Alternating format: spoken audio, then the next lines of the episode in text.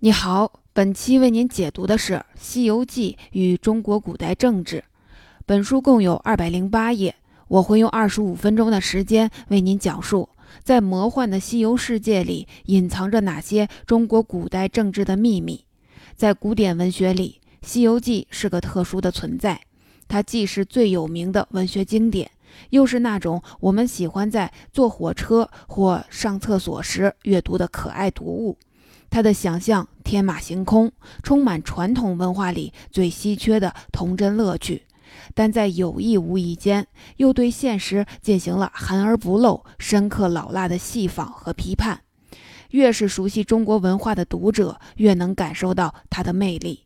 这种虚虚实实的魅力，让《西游记》的读者群跨越了各个年龄和知识层次，他们对《西游记》保持着很高的忠诚度。比如钱钟书从小就对《西游记》倒背如流，在做学问时也特别爱引用小说里的情节典故。到了晚年，钱钟书看八六版电视剧《西游记》，仍然全情投入，手舞足蹈，还模仿儿童的鼻涕写剧评，向报纸匿名投稿。几百年来，出于各自的理解和感慨，对《西游记》的评点本、续写本一直层出不穷。特别是现代，研究和改编《西游记》始终是热门选题。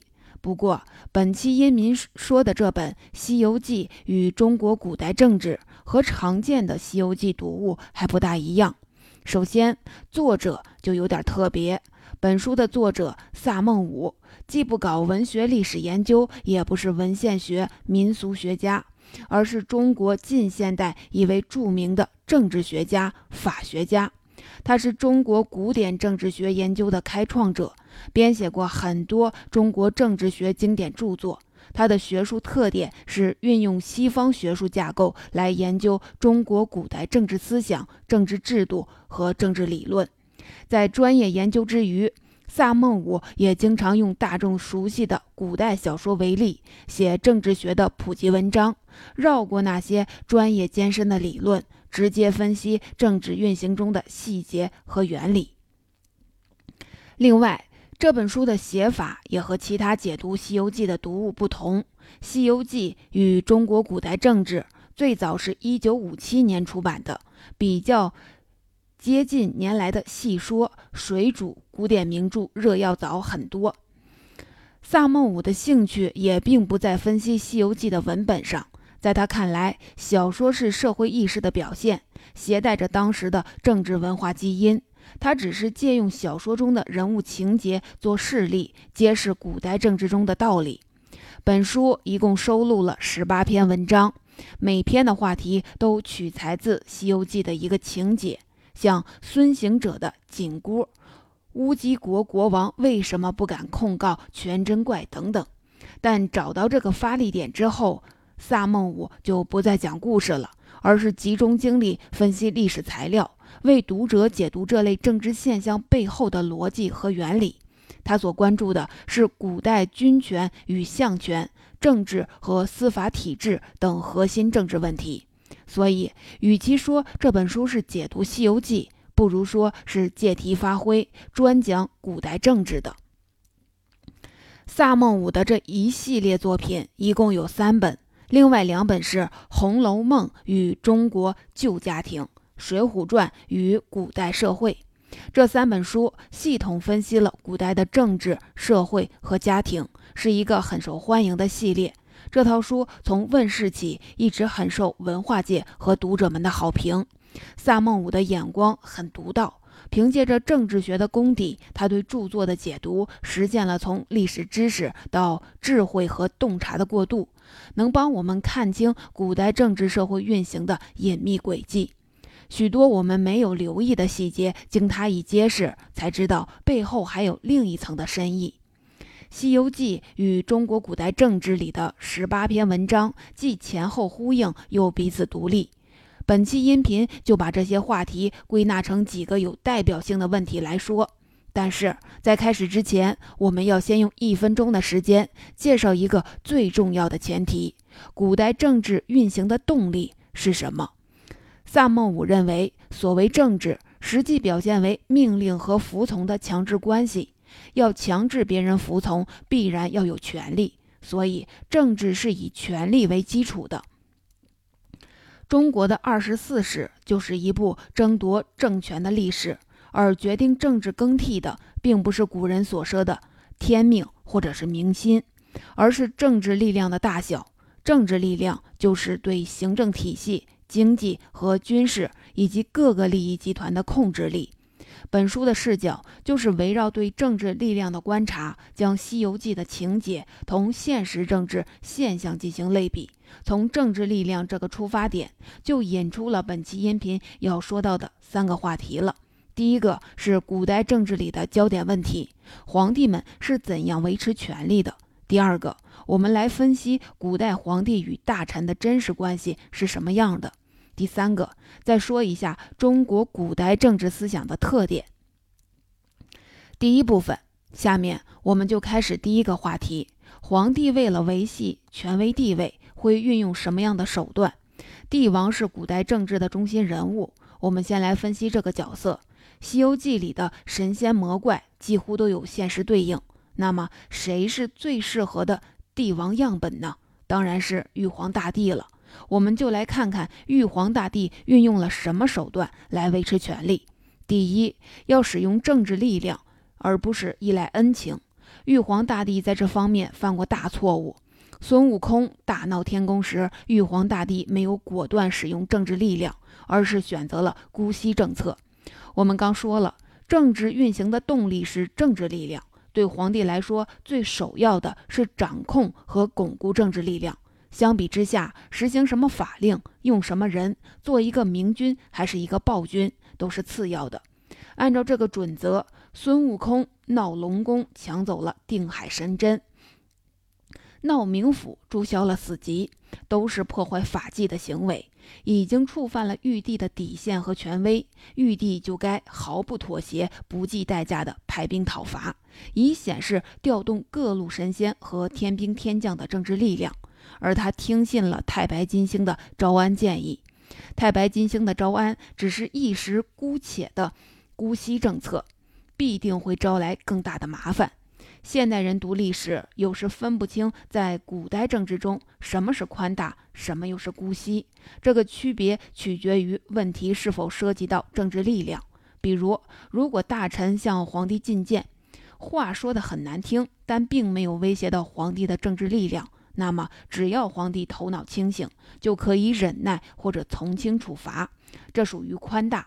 但如果分歧来自于政敌，无论自己是对是错，为了维系权威，皇帝都要压制，否则就是姑息了。所以，很多时候，一个问题的是非要看是谁提出来的，站在哪个立场上。在历史上，唐代晚期的割据局面，就是由于姑息政策引起的。唐太宗把天下划分成十个监察区，叫做方阵，中央向每个方阵派驻监察官。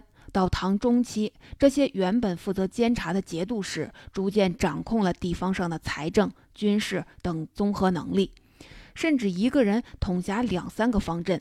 也就是说，节度使拥有了威胁皇权的强大政治力量。而历代的唐朝皇帝却回避冲突，选择用恩情来笼络方阵，希望用感情打动这些诸侯。但在方阵看来，这是朝廷在暴露软弱无力，反而越来越跋扈。同时，在方阵内部也存在类似政治力量旁落的现象。最初，节度使们为了扩大军事实力，收买士卒，放纵将校。后来，军队里的实权人物干脆就在旧统帅死后，自己选择傀儡立为新统帅。这种从中央到地方的姑息迁就，直接形成了唐代的割据乱世。所以，学会维护和使用政治力量是皇帝的基本功课。维系权威的另一个秘诀就是保持自己的神秘感。在人的心理上，神秘感和仪式感最有利于形成崇拜。在古代政治中，时常出现宦官当道的局面。为什么皇帝让百官畏惧却不能震慑没有知识的太监呢？最直接的原因就是大臣们见到的皇帝是那个身穿龙袍、威风凛凛坐在宝座上的形象，是精心构筑的权力化身。如果你去过故宫，我们经过一道道对称的巨大的城门，穿过甬道，站在宫殿前的巨大广场里，还是能感受到这种建筑布局的威严和压力。越往前走，自己也好像越走越渺小。在明代、清代，大臣们进宫时是什么样的心情，我们就能大致感受到了。而这个皇宫是太监们的主场，在他们眼里，皇帝只是一个在后宫玩耍的普通人。在他们终日的观察下，皇帝的智力和性格缺陷都暴露无遗，完全可以愚弄操纵。《西游记》里有一个细节，我们可能没留意过。就是在孙悟空大闹天宫时，玉帝身为群仙之首，只知道问计和求援，自己却没有显露过法力，甚至没有出过什么主意。这好像是有点怪。其实玉帝倒是做对了，他就成功的保持了神秘感。荀子讲过：“人主不必自为之”，就是说君主要把具体的事儿交给别人去做。他的学生韩非子又发展了这个主张，说君主要保持神秘和安静，不能主持具体事务，不能亲自出谋划策，不要让人摸清自己的喜怒，这样才能使人感到高深莫测。有了功劳是皇上贤明，出了问题是大臣办事不力。我们设想一下，假如玉帝亲自出马却打不过孙悟空，让神仙们发现了他的真实本领，不过如此。这个后果可比大闹天宫还严重。除了制造神秘的手段，皇帝们还要善于运用群臣的恐惧。皇帝将自己掌控的政治力量，通过神秘和威严的形象放大，转化成一种精神权威。然而，这种权威遇到军事或政治失败时，会受到臣子的怀疑，使皇帝的地位变得不稳固。比如孙悟空打败了天兵天将，看透了天宫的虚实，就敢说玉帝轮流坐，明年到我家。最后玉帝不得不借来如来佛的法力制服了孙悟空，这也是很丢面子的。不难想象，此时他的权威已经受到了动摇。那么玉帝该怎么做呢？他的选择是推行恐怖政策。沙僧被罚下界，正好说明了这一点。沙僧当过天上的卷帘大将，在蟠桃会上失手打碎了琉璃盏，被玉帝打了八百下，又贬下界来，还每隔七日用飞剑穿他的胸肋几百下。沙僧只不过是不小心打碎了东西，就受到这样的惩罚。此时的玉帝显得又残暴又疯狂，这背后的原因，就是因为在大闹天宫以后，玉帝的权威受到破坏。只有采用这样激进的惩罚和恐怖策略，才能让神仙们继续服从他。这好像是开玩笑，但在君主政治里，这是完全合乎逻辑的做法。孟德斯鸠在《论法的精神》里说过：“人民对君主的服从，不是出于爱戴，而是由于恐惧。”刚才咱们说了古代皇帝的几条守则：第一是要依靠政治力量，而不能靠恩情。第二是要善于保持神秘的权威形象，刻意显示聪明才智就等于暴露弱点。第三是会使用恐怖手段。这么看来，好像当个皇帝还挺简单的。其实不是这么容易。刚才说的只是外在现象，皇权的运行方式是非常复杂的。比如使用恐怖手段，并不是任意疯狂的，而是要有步骤、有计划的推行。按照法家的理论，真正高效而可控的恐怖高压是建立一套严严厉苛刻的法律制度。压迫和恐怖一旦形成机制，人们就会逐渐习惯，并且自觉遵守，还会主动参与维持秩序。当整个社会都按照严刑峻法运转起来以后，皇帝就可以保持神秘感，不问具体事务了。另外，做皇帝也有一套职业技术。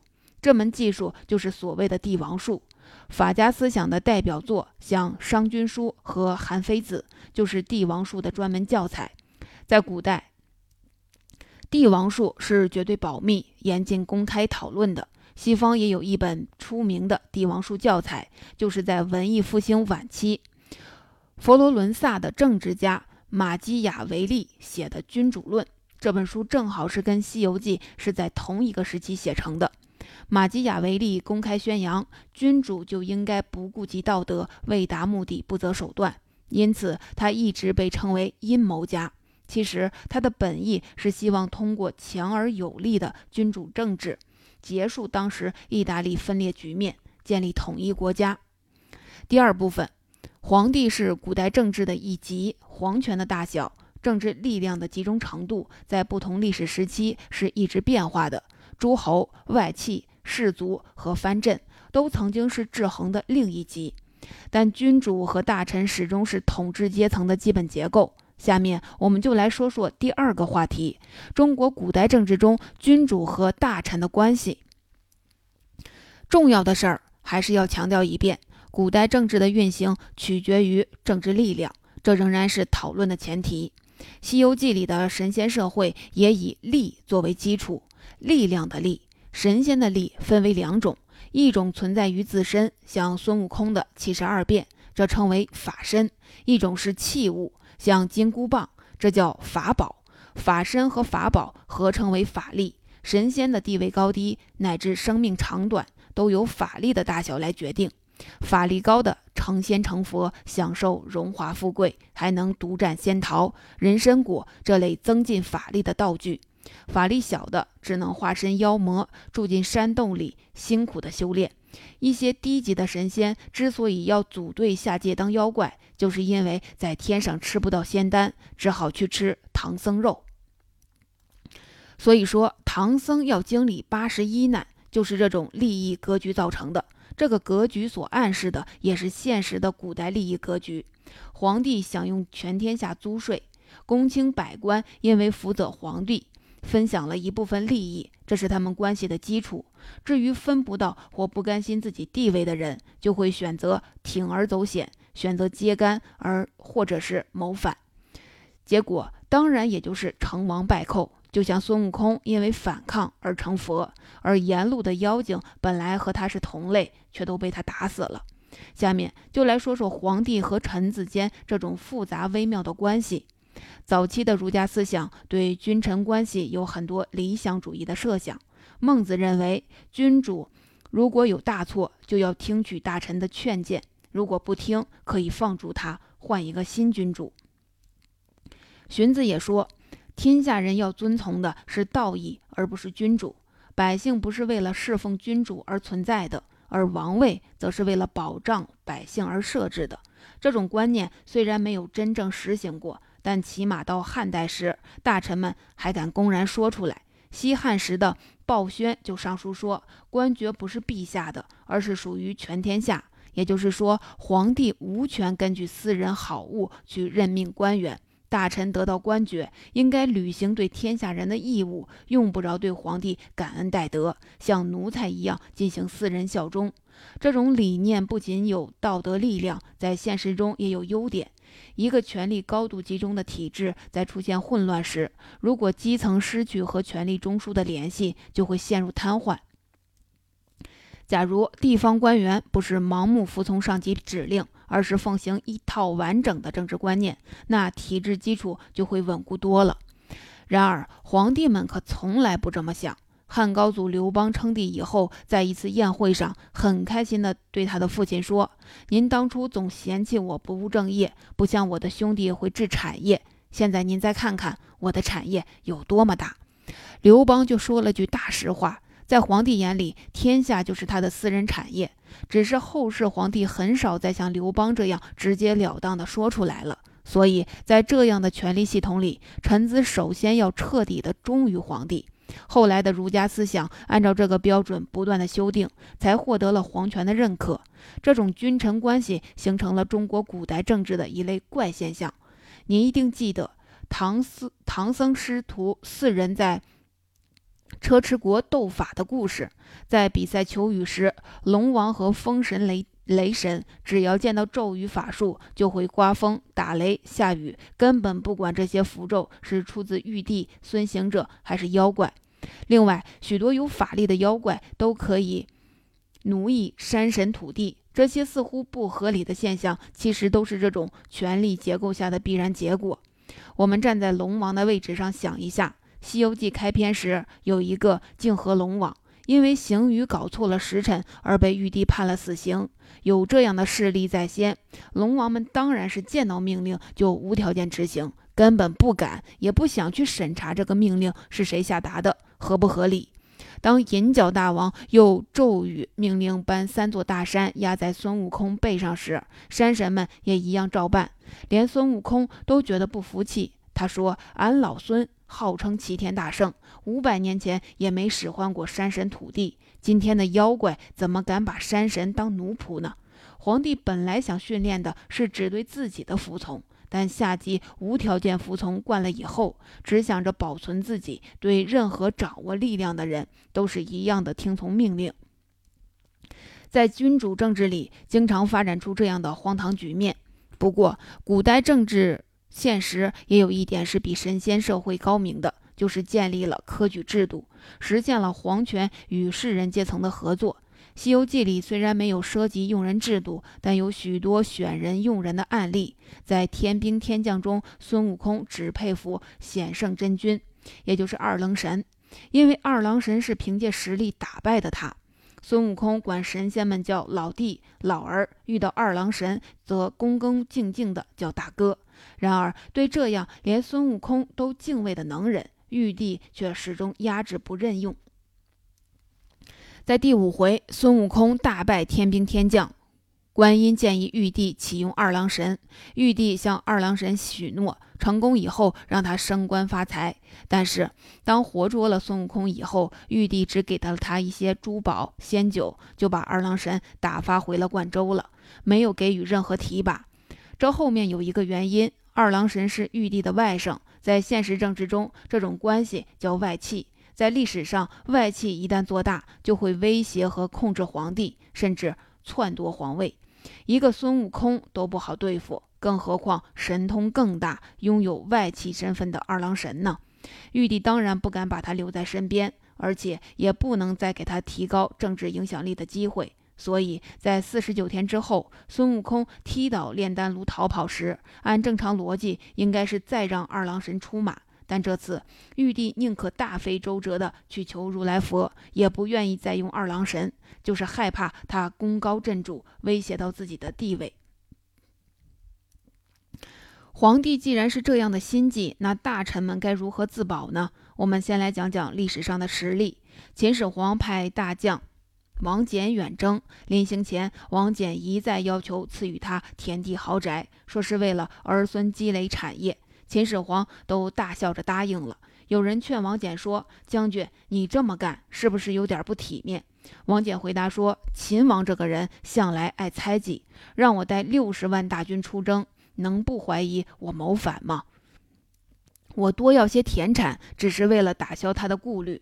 这种君臣间互相藏心眼的势力，在正史野史里比比皆是，是一种特别发达的中国政治谋略。”确实，皇帝最担心的并不是大臣腐败，因为腐败的风险还在他的掌控之下。皇帝最害怕的是那种有深厚政治资源，同时又追求名誉的对手。这种人想干什么，能干什么，才是他最担心的。在历史上有一个现象是，政局越乱，皇帝越喜欢任用贪婪或名声不好的大臣。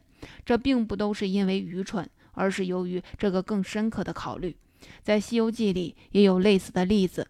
唐僧到了西天，却被佛祖身边的尊者们勒索，要他支付贿赂才能给真经。这还罢了，就连佛祖听说了也不主持公道，还暗示说这是佛佛门惯例。初看好像是作者的黑色幽默，然而这在古代社会现实中确实是正常状态。第三部分。刚才我们说的是古代政治中的人物关系，下面再来说说本期的第三个话题：中国古代政治思想的特点。这种特点可以分为两个，一个是统治权来自神授的神权思想，所以执政者对权力范围外的不可控力也要负责；另一个是皇权皇权逐渐的取缔了制衡力量，变得既强大又不可控。我们先来说说统治权来自神授的神权思想。中国古代政治思想有一套自己的神权理论。从周代开始，中国就形成了一套政治语言，也就是君主由上天所选择，王权由上天所赐予。比如，所有的皇帝，无论是继承皇位还是自己造反，从出生开始就有一堆特殊的神迹，证明他就是天命的帝王。比较特别的一点是，这种神权思想也体现在地方事务里。《西游记》的第八十七回。奉仙郡的郡侯和妻子吵架，一怒之下推翻了祭祀玉帝的供桌，玉帝就罚当地三年不下雨，弄得百姓要活活不下去。当然了，玉帝本来就爱滥用刑法，但他为什么不直接降罪给郡侯，而是要让全郡人遭殃呢？这就是神权思想在古代社会意识中的体现。中国政治的神权思想有一个惯性。天子是上天指定的，具有神权；地方长官是天子指定的，也代表着地方的神权。那么，天下大旱意味着天子不仁，是道德上出了问题。一个地方大旱，也就是由于长官的不仁。萨孟武生在清朝光绪年间，还见过大旱时县长跪在烈日下求雨的情景。他说：“这虽然出于神权思想，但也不能简单理解成是迷信。”县长亲自跪着求雨，代表着与民同甘共苦的意思。百姓见到县长态度诚恳，会出于感动而打消闹事的念头。再来说另一个特点，皇权的逐渐失去制衡，越来越强大。军权虽然是神授，但在中国古代政治思想中，也曾经有过制衡皇权的政治思想和实际制度。最具有代表性的就是相权。相权是丞相所拥有的权利。在汉代，尤其是汉武帝之前，位列三公的重臣，从身份上是皇帝的老师和朋友，而不是臣下。皇帝对待三公的礼仪也非常恭敬。汉初的丞相拥有制衡皇权的政治力量，那他具体管些什么呢？和皇帝一样，丞相也不管小事儿的，他的工作是调和阴阳。这个阴阳不是玄学迷信。而是事关天下的重大政策。汉宣帝的丞相丙吉出游时遇到城里的伤亡事件，不闻不问；见到牛喘气、吐舌头，连忙停车询问天气。这在后世看来是一个笑话，但丙吉有自己的理由：治安问题有专门官员负责，不需要丞相过问；而牛吐舌头是因为天热。这预示着干旱。身为丞相，必须及时调整水利和经济政策，这才是他的职责所在。然而，到了明代，皇帝不仅取消了丞相，而且开始当众用板子打大臣的屁股，在太监的诱惑下，甚至直接将大臣打死。此时，官员们不仅没有制衡皇权的能力，连人身安全和人格尊严都没有保障。皇权不受监督制衡，是中国政治思想的一大漏洞。在《西游记》里，唐僧和孙悟空的关系就能说明这种漏洞的危害。唐僧有紧箍咒这个控制孙悟空的秘诀，但没有明确的使用规则，什么时候念全看他的认知和心情。一路上，唐僧因为念错了紧箍咒，几次逼得孙悟空离开取经队伍，也让他自己陷入险境。要不是神佛暗中护持，早被妖怪吃掉了许多次了。毫无制衡的皇权，就像念紧箍咒的唐僧，使用起来虽然很爽，但往往要酿成灾难。总结本期音频的主要内容就是这些，我们再来回顾一下：古代政治的成败取决于政治力量。围绕政治力量，我们具体说到了三个方面的话题。第一，皇帝是怎样保持权力的？最重要的是掌握压倒性的政治力量。为了保持威严，他们会建立莫测高深的神秘感，运用恐怖的手段建立稳固制度。第二，在古代政治中，君臣之间是一种什么关系？君臣关系的基础是在同一个体制下分配利益。虽然儒家思想中的政治应该是有利于天下人，但古代君主只是使用这种话术，实际上的政治则是皇帝的私产。这种关系形成了君臣之间终日猜忌防范、权力基层盲目服从的状态。